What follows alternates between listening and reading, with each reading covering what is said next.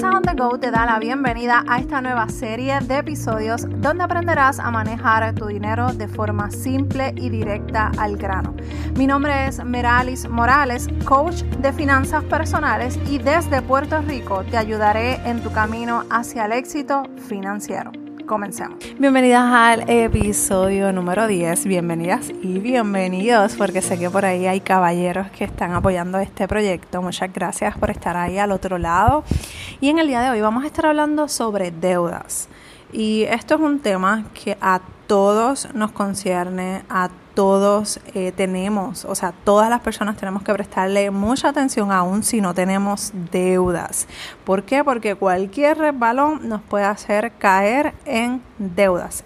Pero antes de comenzar, hablar de este tema, quiero recordarte que tenemos una invitación abierta de lo que es nuestro evento más grande de Finanzas on the Go, la cumbre digital de finanzas personales. Para mí es un placer que estés allí con nosotras eh, y con nosotros, porque hay un caballero, donde vamos a estar hablando de diferentes eh, temas dentro de lo que son las finanzas personales. Mira, vamos a estar hablando de hábitos saludables financieros. Vamos a tener una persona que nos va a estar dirigiendo sobre qué hacer y dónde reportar si eh, estamos sufriendo fraude bancario o electrónico. O sea, que vas a recibir esa información y dirección para poder trabajar con eso esas situaciones bien particulares y que se han disparado durante esta pandemia.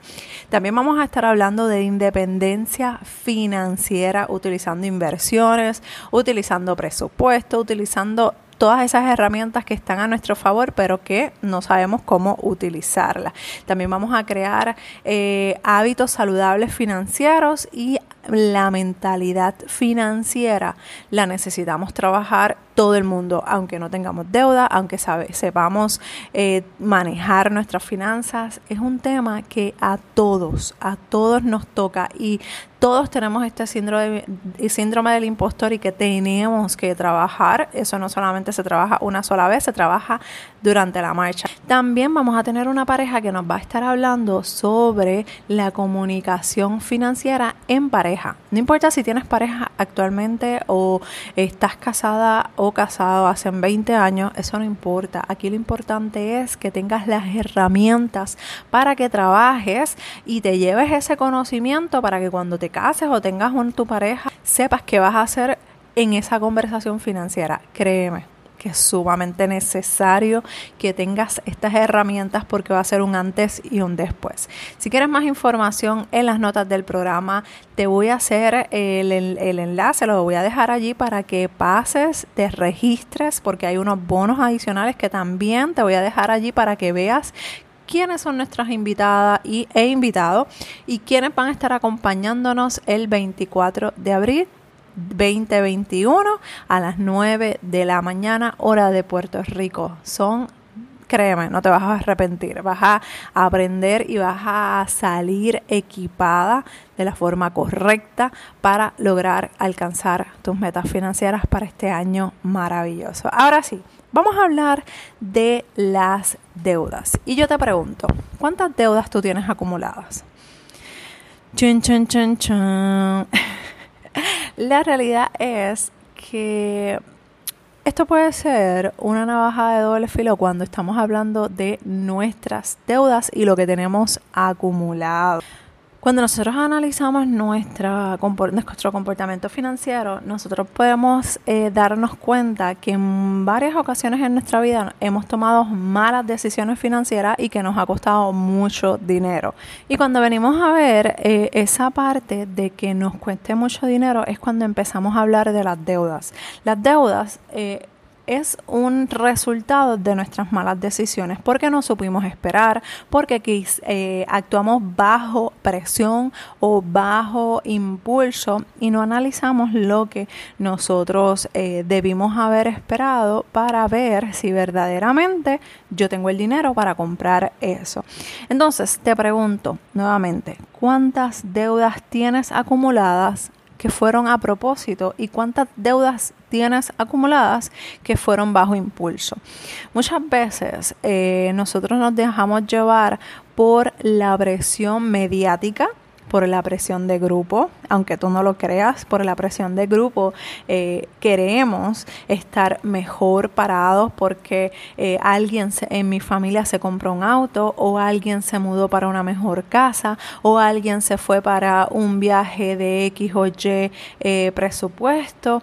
Y queremos vivir esa misma vida, entre comillas, sin tener los sacrificios que probablemente esa persona o esa familia hizo. Y entonces ahí es donde entra la presión de grupo. Ahí es donde entra que quiero ser mejor porque alguien cercano a mí está siendo mejor de lo que yo soy.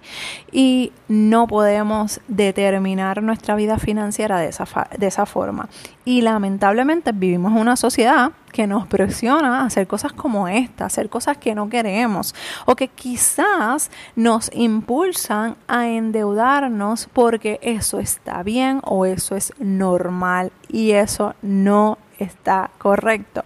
A menos que tú me estés diciendo, eh, Merali, yo me endeudé para comprar una casa, pero está dentro de mis posibilidades, está dentro de lo que yo puedo pagar, que con todo y eso hay que tener mucho cuidado porque ya hemos visto cómo se ha manejado este último año la economía y las finanzas en el mundo, pero si tú me dices, me endeudé, me con una hipoteca dentro de mis posibilidades, pues mira, yo te puedo, yo te puedo decir, ok, no hay problema. Ahora, si tú me dices que te compraste un auto súper lujoso, último modelo, nuevo, porque alguien de mi familia o un amigo o una amiga, un vecino, una vecina se compró algo así porque yo tengo que, no me puedo quedar atrás, tenemos que hablar. Tenemos que sentarnos a validar esa mentalidad financiera, qué está pasando en tu mente, qué está pasando eh, en esas malas costumbres y esos malos hábitos que necesitamos trabajar y cambiar. Y no es que esto no se trata de que ahora te voy a cambiar la personalidad, ni que incluso yo no te tengo que cambiar nada. Tú eres el que tomas la decisión si eh, cambias esos malos comportamientos. Ahora te pregunto, ¿Qué deudas tú adquiriste por complacer a otros? Eso es fuerte y lamentablemente muchas en muchas ocasiones yo he visto muchas familias, amistades y gente cercana que me dice, pues mira, yo tuve que ayudar a fulanita o fulanito porque se quedó sin trabajo o, o quería comprarse este auto. Perfecto. La ayudaste, lo ayudaste y te dejó guindando, como decimos acá en Puerto Rico. Te dejó con ese, esa deuda pendiente y no fue responsable. Así que nosotros tenemos que tener bien en cuenta una cosa. Si tú le vas a prestar dinero a una persona, no se lo preste regálaselo. Si tú no tienes eh, ese dinero para regalarlo y lo prestas pensando que en algún momento tú lo vas a recuperar, déjame decirte malas noticias. Es probable un 50% que no lo vas a volver a ver. Quizás esa persona y quizás no vuelvas a ver ese dinero. Y esto no se trata de ser mala fe, de no prestar dinero, de no ayudar a otras personas. No. Es que tenemos que tener bien presente que yo no puedo dejar a mi familia guindando por ayudar a otras personas que muy probablemente han sido, muy irresponsables con sus finanzas personales. Y probablemente el banco o la institución financiera no le quiere apoyar en ese proceso de compra porque se ha dado cuenta que no está preparada o preparado para esa deuda que quiere adquirir. Así que cuando todas estas cosas pasen cuando tú estés en cualquiera de estos escenarios pidiendo prestado o que te hayan pedido prestado. Tú tienes que tomarte una pausa y analizar qué está pasando con tu vida financiera. Si eres de las personas que estás pidiendo prestado, yo te invito. Te lo digo porque yo estuve ahí. Yo pedí prestado a instituciones financieras, financieras y también le pedí prestado a familiares. Y lamentablemente es una situación bien incómoda. Pero como tú estás envuelta o envuelto en tantas deudas y en, tantas malas costumbres, a ti no te importa llega un momento en que sabes que esto es lo que hay, así es como se vive, todo el mundo pide, pide prestado y no pasa nada. Y la realidad es que no debería de ser así. Tú te tienes que tomar una pausa en el caso de que seas tú la persona que estás pidiendo prestado tómate una pausa. ¿Qué está pasando con tu vida financiera? Ya tú has venido escuchando algunos eh, episodios sobre presupuestos, sobre la educación financiera, sobre cómo manejar y administrar bien tu dinero. Así que toma esa pausa, analiza qué está pasando con tu vida y empieza a trabajar con tu dinero, con tus finanzas, con tu mentalidad, porque hoy van a ser mil dólares, el próximo mes van a ser mil dólares adicionales y cuando tú te des cuenta vas a estar descontrolado la parte financiera, la parte de las deudas y va a ser un desastre. Y ahí entonces tenemos que empezar a jugar con la idea de irme a la quiebra, consolidar deudas y buscar otras alternativas que no son muy agradables. Por otro lado, si tú eres la, de la persona que a ti te piden prestado, también tómate una pausa. ¿Qué está pasando con tu vida financiera que a ti te están pidiendo dinero? ¿Qué tú estás haciendo? ¿Estás haciendo alarde del dinero que tienes? ¿Estás haciendo alarde de las cosas que tienes? Tómate esa pausa y evalúa qué está pasando con tu vida financiera, porque al final del día esto se puede convertir en un grave problema. Y no, no, vuelvo y te digo, esto no es cuestión de no ayudar a nadie, al contrario. Si tienes la capacidad económica y financiera para poder ayudar a otras personas, yo te invito a que lo hagas. Sin embargo, te invito a que pienses, ¿este dinero yo lo voy a ver de vuelta o simplemente lo doy por perdido? Si es un dinero que tú puedes dar en forma de regalo, te invito a que lo hagas de esa manera te invito a que hagas ese, ese regalo para que te, tú te despreocupes y no te tome por sorpresa alguna situación financiera con la que tú no contabas. Entonces, tenemos que evaluar cuando somos los que damos, cuando somos los que prestamos, tenemos que evaluar varias cosas. ¿Qué está pasando con mi vida financiera? ¿Qué estoy haciendo que llama tanto la atención para otras eh, personas que me pidan prestado a mí? Eh, y cuando me pidan prestado, yo tengo que dar por perdido o como regalado ese dinero. No porque esa persona quizás no te pague, no, es que si pasa cualquier cosa con tu familia, con tus finanzas, tú no puedes contar con una persona que muy probablemente ha sido muy irresponsable y no ha pagado sus eh, deudas que tiene ya con instituciones financieras y ahora te está pidiendo a ti prestar. ¿Qué garantía tú tienes que a ti te va a devolver el dinero cuando probablemente la institución financiera no le pagó, se quedó con el auto, con la propiedad o con lo que sea y tú vas a tomar ese riesgo así porque sí. Así que si vas a dar prestado, mejor regálalo.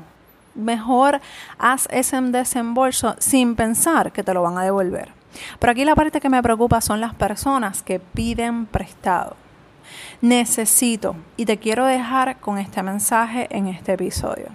Necesito que vayas a todos los episodios que, vas a que vayas a finanzasondego.com slash blog. Vas a ver en las notas del programa la información.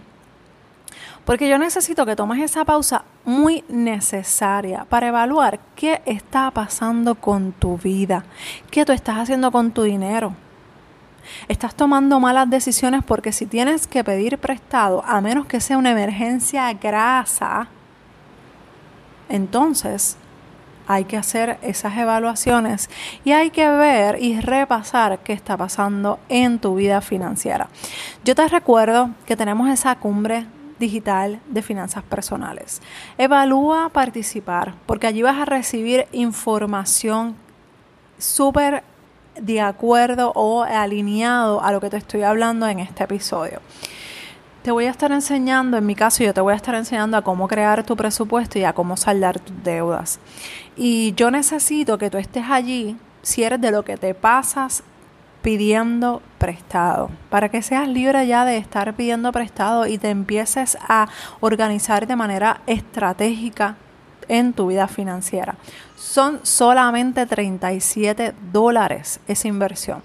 Así que yo te pido que saques ese dinero desde ya, que todavía el registro está abierto al día de hoy. Saca ese dinero y hazte ese regalo para ti, para tu familia y para tu futuro. Te espero en el próximo episodio de Finanzas on the Go. Recuerda buscar toda la información en las notas del programa para que nos acompañes en la cumbre en finanzasondego.com y si tienes alguna duda o pregunta, recuerda que me puedes escribir a dudas@finanzasondego.com. Nos escuchamos en el próximo episodio de Finanzas on the Go. Bye.